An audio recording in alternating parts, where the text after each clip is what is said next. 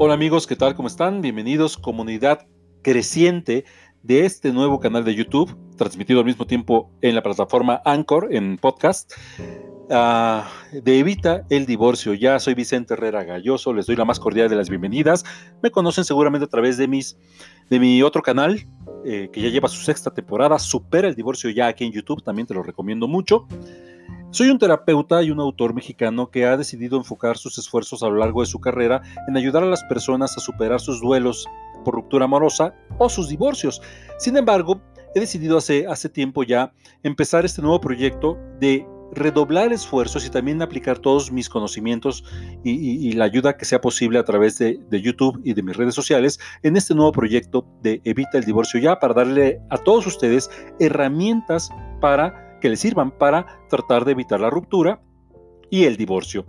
Eh, entonces vamos eh, por episodios, este es el cuarto episodio de, este, de esta primera temporada y llevamos un orden establecido, eh, ustedes me mandan sus temas y yo trato de darles un orden establecido para que puedan escuchar los episodios tanto aquí o en el podcast de manera aleatoria o también de, de manera ordenada. Entonces este cuarto episodio, el episodio pasado, el tercero, hablamos acerca de qué era lo que mantenía unidos a los miembros de la pareja y pues dijimos que las parejas por lo regular dicen que es el amor. Sin embargo, nos dimos cuenta de que el amor, esa idealización, no es tanto lo que mantiene unidas a las parejas. Eso es el resultado ideal.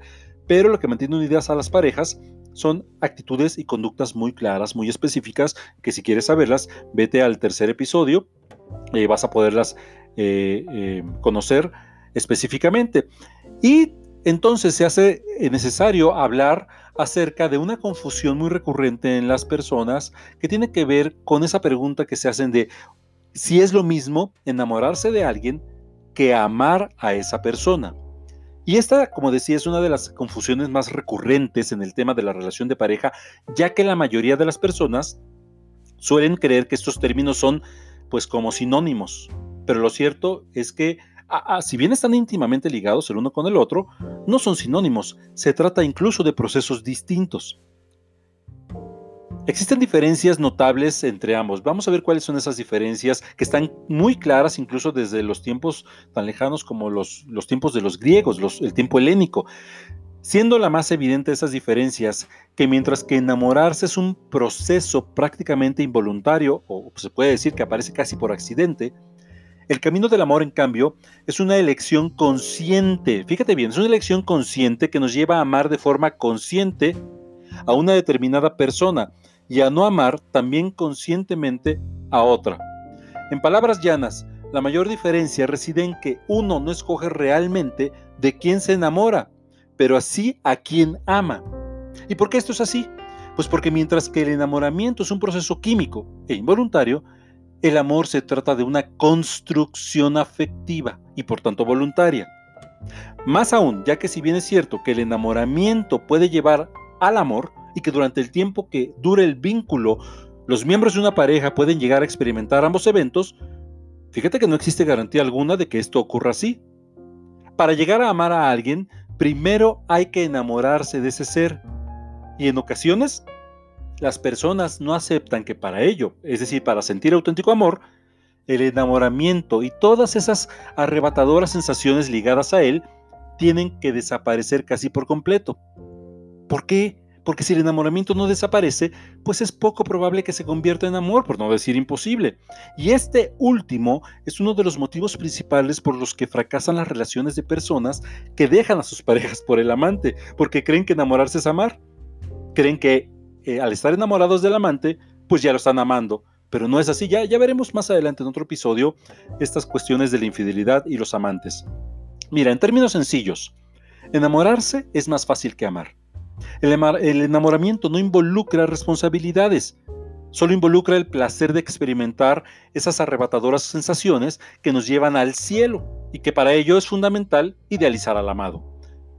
Sin sentir las mieles que surgen de enaltecer las virtudes del otro, pues no puede darse el deseo intenso de tener cada vez más de eso. Se puede decir que enamorarse entonces es un acto egoísta, porque solamente es para nuestro placer personal.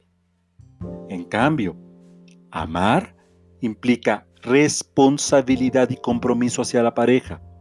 Y para ello no puede haber idealización, tiene que haber realidad. Las personas cuando deciden amar se comprometen y se responsabilizan em, con lo que la realidad les muestra de su pareja. Esto incluye defectos y no solamente lo que consideramos perfecciones, como nos pasa en el enamoramiento. Por tanto, amar es un ejercicio más difícil y disciplinado porque requiere la elección de llevar a cabo el amar los defectos de la pareja. Por lo que cuando la gente empieza a darse cuenta que ya las cosas no solamente se dan, sino que hay que trabajar para construir que se den bien, hacer concesiones, acuerdos y hasta renunciar incluso a ciertas cosas personales, pues deciden no seguir adelante, alegando ingenuamente y algunas veces hasta de forma conveniente, pues que se acabó el amor. No, cuando en realidad lo que terminó fue el enamoramiento y el amor no tuvo siquiera oportunidad de aparecer. Esta actitud es muy común en personas inmaduras que quieren vivir con la carga de adrenalina que supone el enamoramiento, pero no con los compromisos que requiere amar auténticamente. Incluso hasta por ahí hay un nombre para estos amantes que se quedan en la superficie emocional.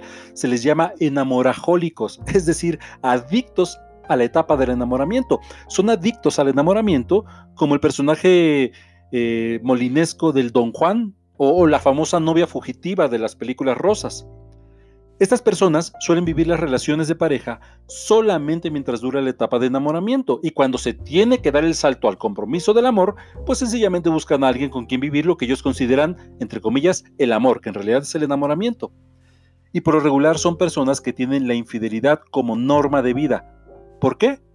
Pues qué mejor ejemplo del no compromiso en el amor que buscar a alguien con quien empezar de nuevo cuando la persona en turno ya no otorga ese arrebato. Para un enamorajólico, las relaciones son desechables y esto suele ser peligroso emocionalmente para una persona que sí quiere elegir el amor y la responsabilidad que éste conlleva. Entonces ya lo sabes, enamoramiento es un proceso químico e involuntario previo al amor. Y si realmente quieres entrar al amor y tu pareja quiere entrar al amor, es una elección consciente sabiendo que voy a enfrentar también no solo lo ideal, sino la realidad de lo que el otro o la otra es.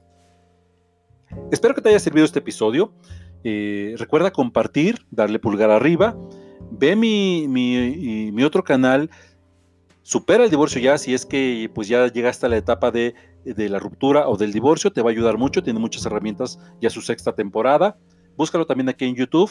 Eh, para descargar los audios eh, de, este, de este canal de Evita el Divorcio, vete a la plataforma anchor.com. Anchor se escribe, anchor.com. Descárgalos ahí. Y si quieres tomar terapia conmigo presencial en la Ciudad de México o online a cualquier parte del mundo, mándame un mensaje a través de mis redes sociales en Vicente Herrera Galloso fanpage en Facebook o en Instagram Herrera Galloso a través del correo hola arroba vicenteherreragalloso.com.mx. Con gusto nos podemos ver. Mándame tus temas, recuerda compartir, te mando un gran abrazo y nos vemos la próxima vez.